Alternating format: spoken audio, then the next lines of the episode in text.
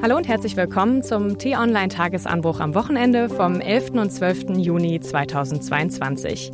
Ich bin Lisa Fritsch, führe heute durch unsere Diskussion und wir schauen uns nochmal das Interview von Angela Merkel an, das sie diesen Dienstag dem Journalisten Alexander Osang im Berliner Ensemble gegeben hat.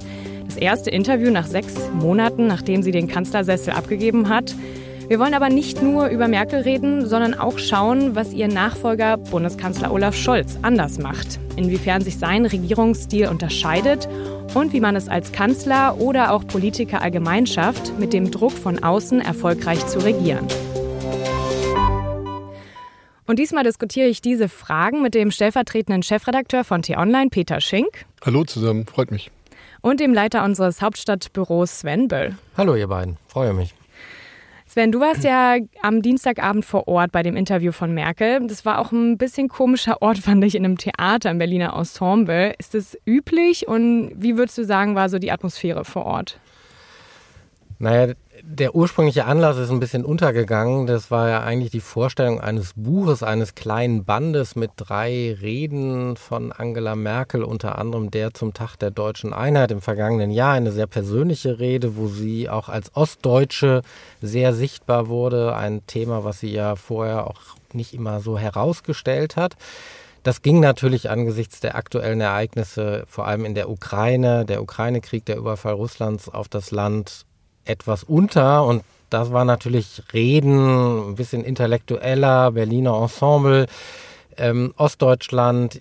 Das war, war natürlich ein passender Ort, fand ich. Also ich fand den sehr angemessen, zumal das Berliner Ensemble ist jetzt hier kein Werbeclip, aber das Berliner Ensemble ist ein tolles Theater mit einer wunderschönen Atmosphäre. Es lohnt sich also auch so immer dahin zu gehen, auch wenn nicht Angela Merkel auf der Bühne sitzt. Es gibt ja da auch noch ähm, viele tolle Schauspielerinnen und Schauspieler. Die Atmosphäre habe ich als sehr gelöst empfunden. Und das war auch das, was mich eigentlich am meisten überrascht hat, weil vorher natürlich, wir kannten Angela Merkel ja immer sehr abwägend, sehr vorsichtig in dem, was sie sagt. Es gab immer mal so Situationen früher schon, wo sie in einem persönlichen Gespräch auch auf der Bühne, es gab ja immer diese Brigitte-Talks vor Bundestagswahlen, da hat sie sich ja einmal mit der ähm, mit der Homo-Ehe quasi verplappert und dann gab es noch schnell eine Gesetzesänderung, weil sie da abends in so lockerer Atmosphäre dann auch irgendwie darüber gesprochen hat. Da war sie immer tendenziell ein bisschen lockerer, aber sie war nie gelöst, weil sie natürlich immer eine öffentliche Person war und immer darauf geachtet hat, was sie sagt und auch jeder Halbsatz immer darauf getestet wurde, kann der irgendwie negativ ausgelegt mhm. werden. Deswegen war sie immer so beherrscht. Und gestern war sie eigentlich so, wie ich sie in der Vergangenheit durchaus auch erlebt habe, auf Reisen, wenn sie in sogenannten Hintergründen mit Journalisten gesprochen hat. Da war sie auch immer vergleichsweise offen, direkt und pointiert. Und ich fand es toll, dass sie sich bei diesem Termin auch mal so gezeigt hat, wie sie auch sein kann. Ja, ich fand es auch überraschend lustig. Ähm, also für mich war es echt ähm, viele Lacher, die man da irgendwie miterlebt hat. Und ich habe euch auch nochmal die lustigsten Ausschnitte zusammengeschnitten. Vielleicht können wir da mal kurz reinhören. Das war eben mein Wahlkreis und da kenne ich mich aus. Und drittens weil die Leute dort an mich gewöhnt sind, sind sie auch sehr schweigsam. Hm. Und äh, es wussten, nein, ich will jetzt nicht immer nur wieder Termine abarbeiten, wo mich jemand einlädt, sondern ich möchte auch etwas machen, was mir Freude macht und damit trotzdem etwas für das Land sein kann. Und wenn ich dann lese, ja, äh, ich will jetzt keine Journalistenschelte betreiben, aber Wohlfühltermine. Merkel schleicht sich zurück und macht jetzt nur noch Wohlfühltermine. Da sage ich ja. Auf der anderen Seite habe ich mir natürlich ahnend, dass ich in Italien irgendwo entdeckt werde, äh, vorher auch überlegt, machst du diese Reise oder machst du sie nicht? Und ich habe mir gedacht, das machst du. Wissend, dass es vielleicht auch Diskussionen und äh, Ärger gibt, aber auch versuchend klarzumachen, dass ich jetzt eben nicht mehr die Bundeskanzlerin bin, sondern ähm, dass ich außer Diensten bin. So und denn ich muss ja auch noch mal, ich, ich kann ja jetzt nicht für den Rest meines Lebens, was immer auf der Welt passiert, nicht mehr verreisen dürfen und nur noch in die Uckermark gehen. Also das geht ja auch nicht. Nein, nein. Ähm, ist ja jetzt auch egal, eine, eine, tapfere Bundeskanzlerin muss mit so einem Hund fertig werden.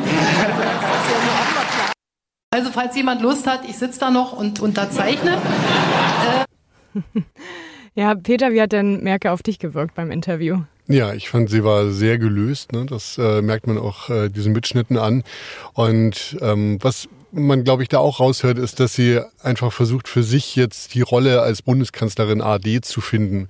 Ähm, und sie hat den Abend gestern natürlich auch genutzt, das ein Stück weit zu definieren. Ja, also sie sagt jetzt, die Angela Merkel, die macht jetzt nur noch Wohlfühltermine und äh, fährt in Urlaub und ähm, ist gelöst und locker, also Mutti im besten Sinne. Mhm. Und ähm, ich glaube, das ist etwas, was sie jetzt gerade versucht, auch für sich zu erfinden, weil sie bei ihren Vorgängern ähm, jetzt nicht so viele glänzende Vorbilder hat, wie man denn als Bundeskanzler AD ähm, denn so agiert. Hm. Ja, was meinst du so im Gegensatz zu Schröder oder Kohl, was da so die Unterschiede wären? Ja, die letzten beiden Bundeskanzler, Schröder und Kohl, sind natürlich da die, die am augenscheinlichsten sind. Aber es ist schon so in der, in der bundesdeutschen Geschichte, ähm, dass Bundeskanzler AD gerne mal so als die Besserwisser äh, dann aufgetreten sind. Also ich erinnere nur an Helmut Schmidt, äh, der hat sich in dieser Rolle auch sehr gefallen. Und ich glaube, sie versucht das für sich, wie sie ganz oft versucht hat, für sich äh, Rollen zu definieren, jetzt auch neu zu erfinden. Und ähm, sie hat ja auch ganz bewusst gesagt, sie will jetzt nicht ähm, die aktuelle Politik äh, kommentieren. Ähm, und das muss man natürlich auch erstmal durchhalten. Das ist gar nicht so einfach, gerade jetzt in diesen Zeiten. Hm, ja, ich fand es aber auch gut, dass sie das gesagt hat, mit denen keine Kommentare von der Seitenhiebe geben. Ähm, hat euch denn sonst irgendwas überrascht an dem Auftritt? Na, was mich schon, was ich schon deutlich fand, aber da geht es natürlich auch darum, für sie jetzt ihr Vermächtnis, wo sie immer gesagt hat, das sei ja eigentlich alles gar nicht so wichtig, das sollten mal Historiker dann in der langfristigen Rückschau beurteilen. Aber sie arbeitet natürlich jetzt auch an ihrem Vermächtnis, weil sie die Sorge hat und die ist ja auch berechtigt. Das Bild nach 16 Jahren war ja, sie ist die erste Kanzlerin, die aus freiem Willen sagt, ich trete nicht mehr an, die nicht vom Hof gejagt wird. Das war ja immer ihr Ziel, dass sie nicht rausgetragen wird am Ende.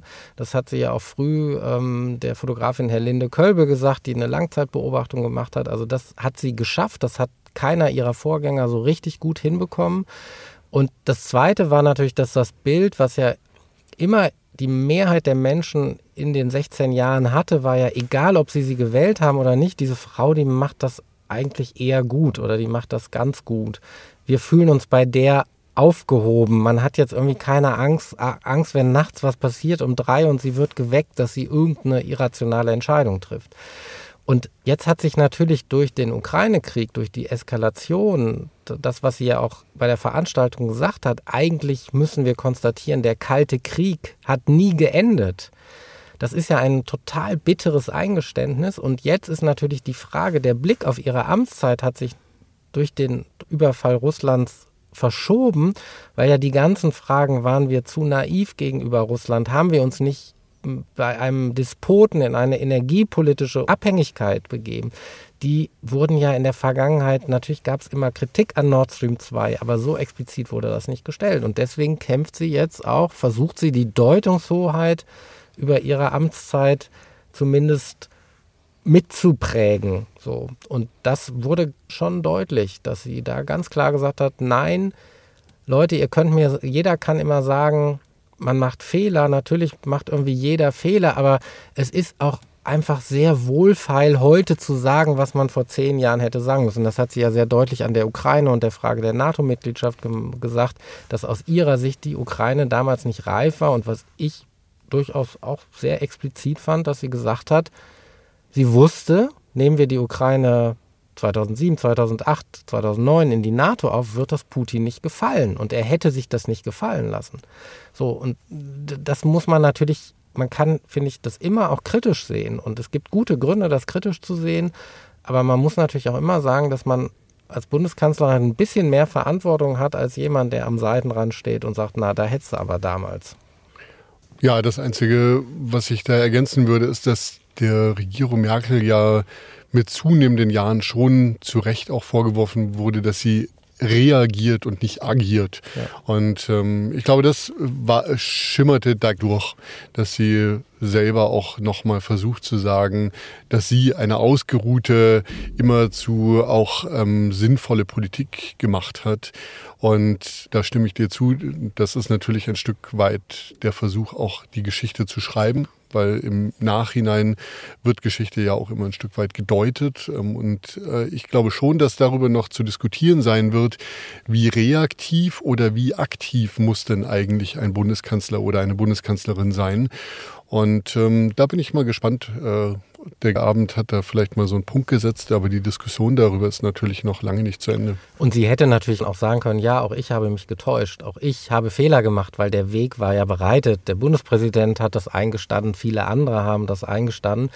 Es ist jetzt nicht so, dass sie da ein Tabu gebrochen hätte, aber da ist sie, ja, also bei Helmut Kohl hätte man gesagt, vielleicht ein bisschen starrsinnig wir wissen das am Ende nicht. Ist sie starrsinnig oder ist sie wirklich davon überzeugt, weil sie denkt, sie hat die besseren Argumente? Das wird die nächste Zeit zeigen. Es wird ja nicht das letzte Mal gewesen sein, dass ihr Fragen gestellt wurden.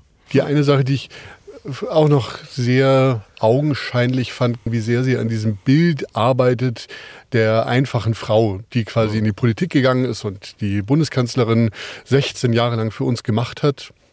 Und dann geht sie naja, sie will ja nicht nur in die Uckermark, aber sie geht quasi zurück da, wo sie hergekommen ist. Und das ist, glaube ich, ein Bild, das sie durchaus selber von sich hat. Ähm, aber das ist natürlich eigentlich ein bisschen fernab der Realität. Ähm, es ist natürlich so, dass sie mehr ist als nur die einfache Frau aus dem Osten, auch wenn sie die natürlich auch ist. Aber was auch ganz, ganz klar wurde, sie will selbstbestimmt handeln. Sie ist es leid nach drei, sie, das darf man ja auch nie vergessen. Sie war 30 Jahre in der Spitzenpolitik. Sie war schon Anfang der 90er Jahre Ministerin. Sie war, das hat sie ja gesagt, immer Termine, Termine, Termine. Und sie ist jetzt frei und kann selbstbestimmt handeln und sie möchte sich auch nicht von der Öffentlichkeit vorschreiben lassen, wo sie in Urlaub fahren darf und wo nicht und wann sie was zu sagen hat. Also das wurde schon, fand ich dann auch nochmal sehr, sehr deutlich. Ich bin jetzt frei und ich weiß, dass ich eine besondere Verantwortung habe. Ich bin nicht eine normale Bürgerin, weil ich bin Kanzlerin AD. Aber ich lasse mir nicht mehr permanent von der Öffentlichkeit sagen, zu was ich mich äußern muss, was ich zu tun habe, etc. Das ist jetzt vorbei. Das, das ja fand ich auch gut. Das sei ja auch gegönnt im Übrigen. Absolut, das fand ich auch gut, weil wir ja auch immer so ein bisschen dazu neigen, nicht nur in Deutschland, in vielen Ländern, das gehört zum demokratischen Prozess, dass wir ja auch immer sehr gern über Politiker meckern und schimpfen und immer denken, ja, die machen sich da die Taschen voll und haben die denn überhaupt was zu tun und so.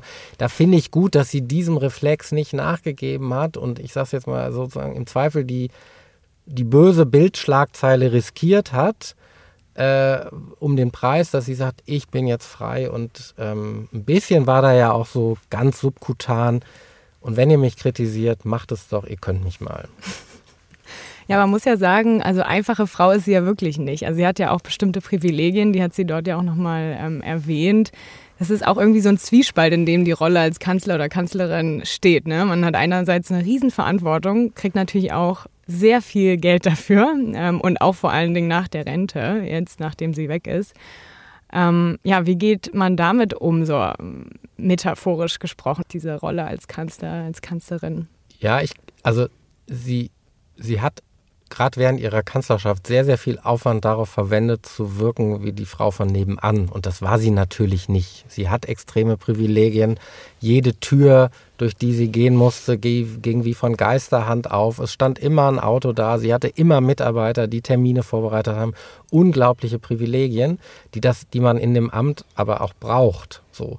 Aber trotzdem ich lasse mich gern vom Gegenteil überzeugen. So wie ich sie einschätze, kann ich mir nicht vorstellen, ich halte das Stand heute, soll man nie sagen, ich sage es jetzt aber trotzdem für ausgeschlossen, dass sie sich irgendwie wie andere durch Aufsichtsratmandate die Taschen voll macht, sich irgendwelche Protzwillen baut, so.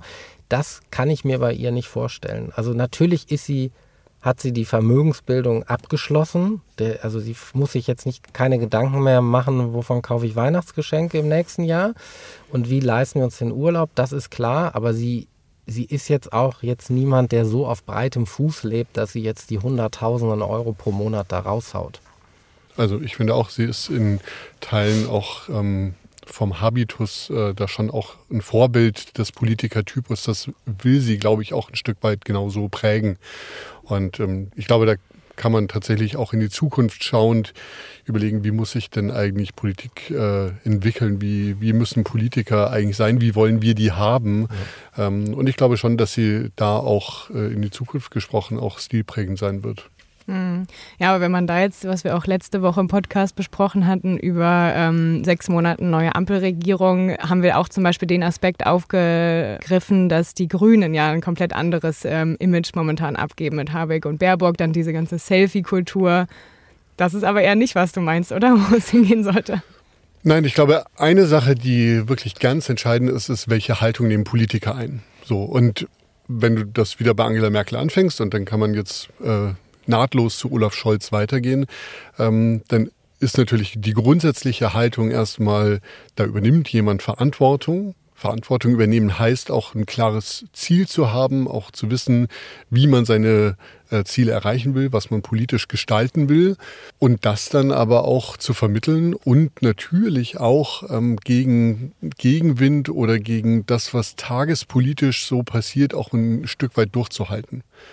Und ich glaube, das kann man jetzt sehr schön sehen im Übergang von Merkel zu Scholz, ähm, wie Scholz bewusst oder unbewusst ähm, da auch äh, einen Stil übernimmt. Ja, aber lass uns doch nochmal diesen Vergleich vielleicht nehmen von Merkel und Scholz. Ähm, was würdest du, Sven, sagen? Übernimmt ähm, Scholz viel von ihr oder hat es doch jetzt auch in den letzten sechs Monaten eine Art neuen Politikstil gegeben?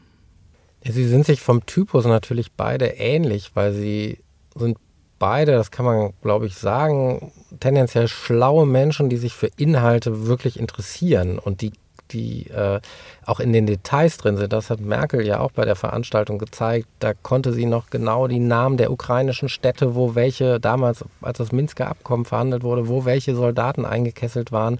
Sie hatte alle Namen noch parat. Also sie war wirklich in den Themen drin und das ist Olaf Scholz auch. Also beide sind da sehr ähnlich, sind tendenziell Leute, die Akten lesen, die sich für die Details interessieren und oft auch besser in den Details dann drin sind als Fachpolitiker. Und das ist in der Politik oft ein unterschätztes Machtinstrument. Wenn du wirklich weißt, worum es geht und wenn du wirklich weißt, dass du in Kleinigkeiten bei Gesetzen die Hebel hast, um wirklich was zu verändern, weil das Gesetz irgendwann im Bundesgesetzblatt steht und umgesetzt werden muss, dann hat das einen riesen Vorteil, als wenn du so ein Politiker bist, der immer schön so alle unterhält und Forderungen hat. Und äh, es gibt ja nichts schlimmer als Politiker, die ihr Leben lang in Schlagzeilen nur haben, dass sie irgendwas fordern, aber letztlich nichts umgesetzt haben. Und da sind sie sich beide sehr ähnlich. Und ich glaube, sie sind sich vom Typus sehr ähnlich. Sie sind eher etwas scheue Menschen. Sie sind keine, Olaf Scholz ist keine Rampensau, Angela Merkel war es nicht, Gerhard Schröder war im Wahlkampf eine Rampensau, der hat so einen Platz gerockt. Das haben, machen sie beide nicht. Sie halten da eher so ihre Standardreden und sind froh, wenn es vorbei ist. So, aber sie sind sich vom Typus einfach ähnlich, wie sie Politik machen.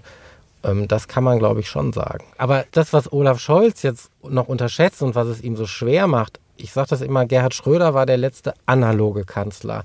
Angela Merkel war so eine Übergangskanzlerin vom analogen ins digitale Zeitalter. Sie hat da ihren Videopodcast gemacht, der damals so Ende der 2000er eine tolle Idee war, aber zuletzt teilweise wirklich skurril wirkte oder als, als wäre man im Museum. Im, und Olaf Scholz ist jetzt der absolut digitale Kanzler, der erste richtig digitale Kanzler, voll im digitalen Zeitalter.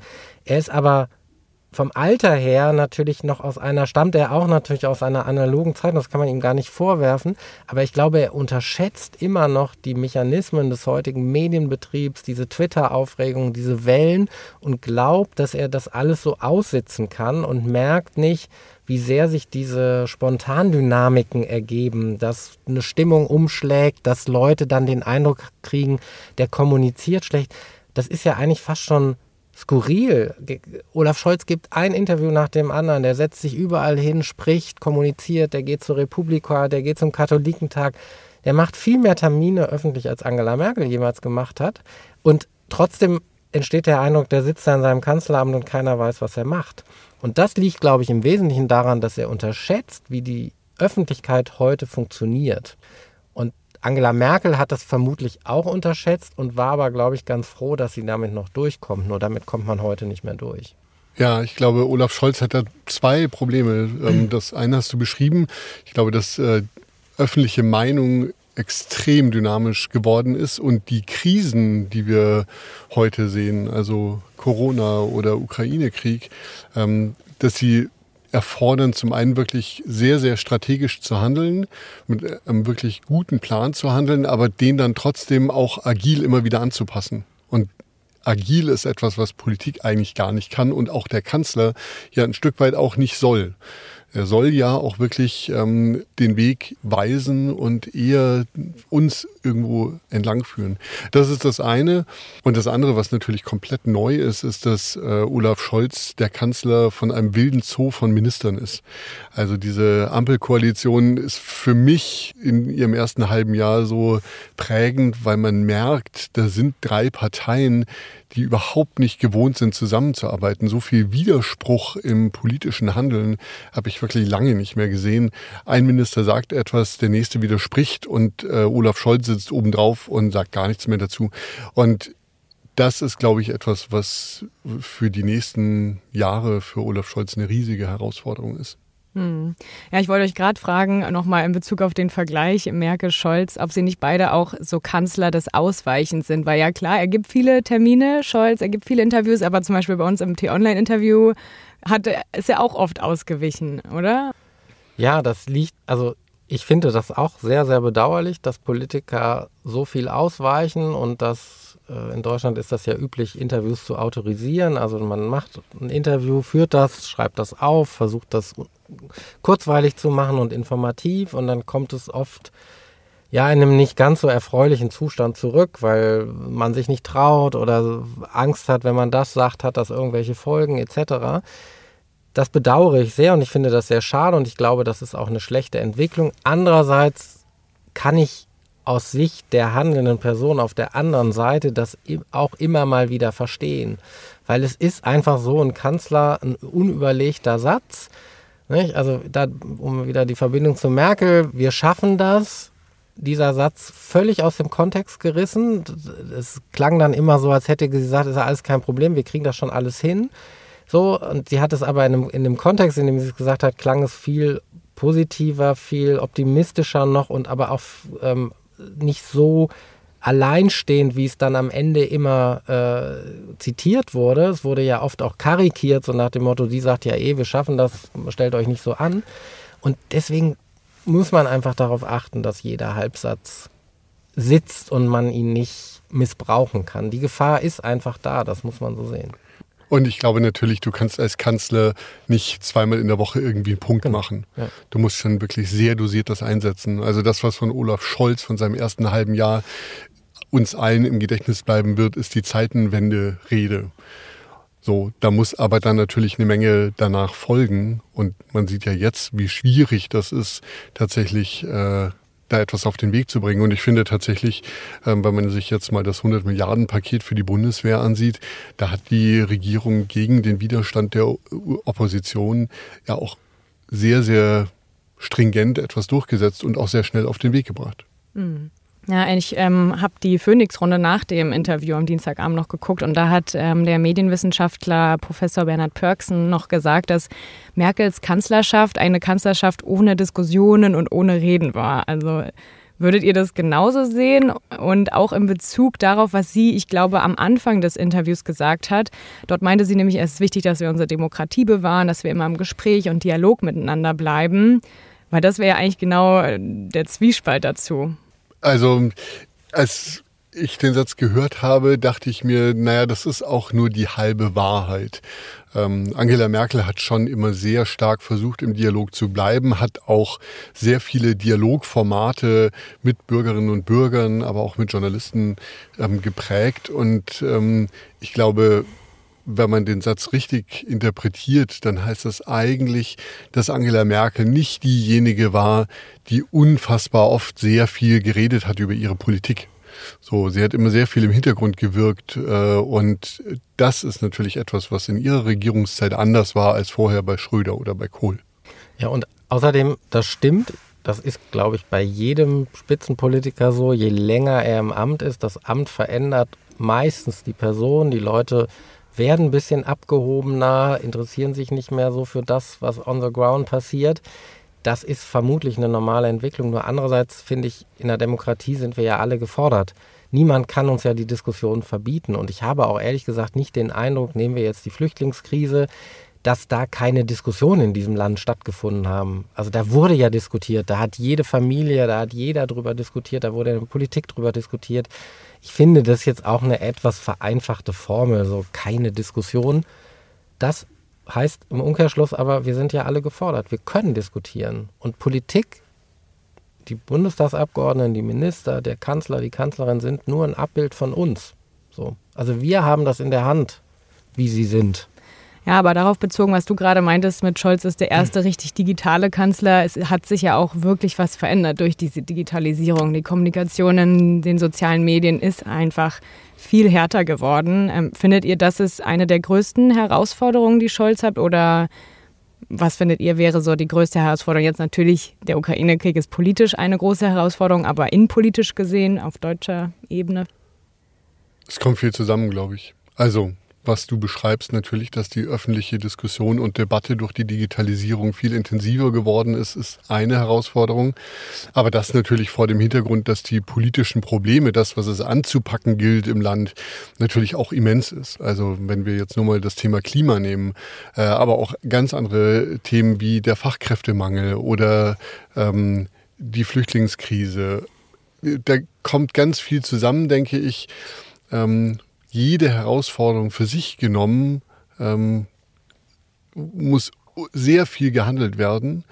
Und da muss Scholz eigentlich im Ende ähm, auch eine Regierung haben, wo er nicht der alleinige Treiber ist. Und ich glaube, das sieht man jetzt eigentlich schon sehr schön, ähm, dass es in ganz, ganz vielen Bereichen schon wirklich auch wichtige Impulse aus verschiedenen Ministerien gibt. Ähm, und es wirkt nur noch nicht so, als wäre das so aus einem Guss. Und ähm, deswegen kann man sich, glaube ich, äh, schon das auch ein Stück weit angucken, was da die nächsten Monate bringen werden. Aber ich bin da durchaus auch zuversichtlich, dass Scholz auch seinen ganz eigenen Stil prägen wird am Ende. Aber man merkt schon, dass er ihn auch noch sucht.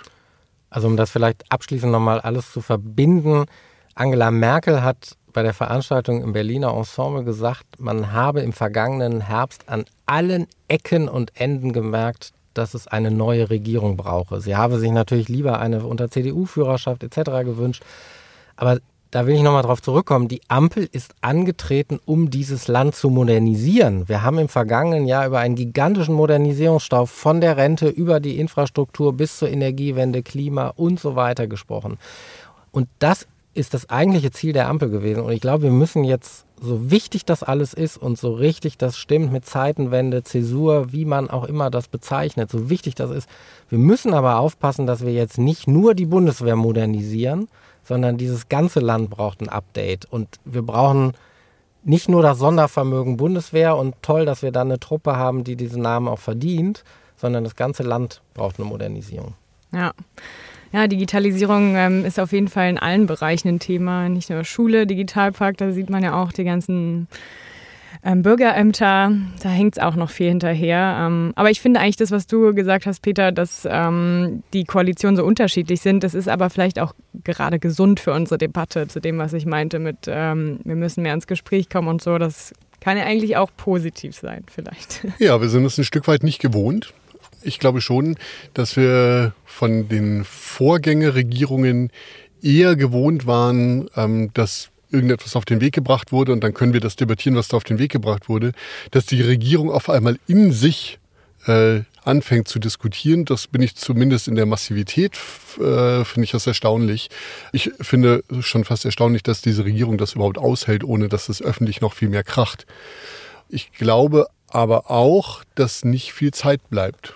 Also wir reden ja in den letzten Wochen oft darüber, dass die FDP irgendetwas blockiert oder so. Und ich glaube schon, dass diese Regierung so große Aufgaben hat. Ähm, und die nächste Bundestagswahl ist auch in drei Jahren. Ähm, das ist jetzt nicht so unfassbar viel Zeit, um Gesetze auf den Weg zu bringen. Und de facto kann man schon sagen, diese Regierung hat jetzt noch zwei Jahre, um sich zu beweisen. Und dann geht der nächste Wahlkampf eigentlich schon wieder los. Hm, ja, so auf jeden Fall ein gutes Schlusswort, würde ich sagen. Wir müssen jetzt hier leider zum Ende kommen. Vielleicht können wir die ein oder andere Diskussion aber auch nächste Woche nochmal besprechen, ähm, denn da ist unsere 150. Folge für den Tagesanbruch am Wochenende Podcast. Euch möchte ich erstmal danken, lieber Peter, lieber Sven. Es war wirklich interessant ähm, und ausgewogen. Ich hoffe, auch Ihnen, liebe Hörerinnen und Hörer, hat es gefallen. Wenn Sie noch eine Anmerkung oder eine Kritik haben, können Sie mir diese gerne an podcasts.t-online.de schicken. Oder Sie können auch gerne den Tagesanbruch-Podcast abonnieren. Das gibt es überall, wo es Podcasts gibt, bei Spotify, Apple Podcasts oder Google Podcasts. Den nächsten Tagesanbruch zum Lesen und Hören gibt es dann am Montag früh wieder von Florian Harms. Und ich danke Ihnen fürs Zuhören. Bis zum nächsten Mal und ciao. Danke euch. Tschüss. Ja, danke für die Debatte. Tschüss.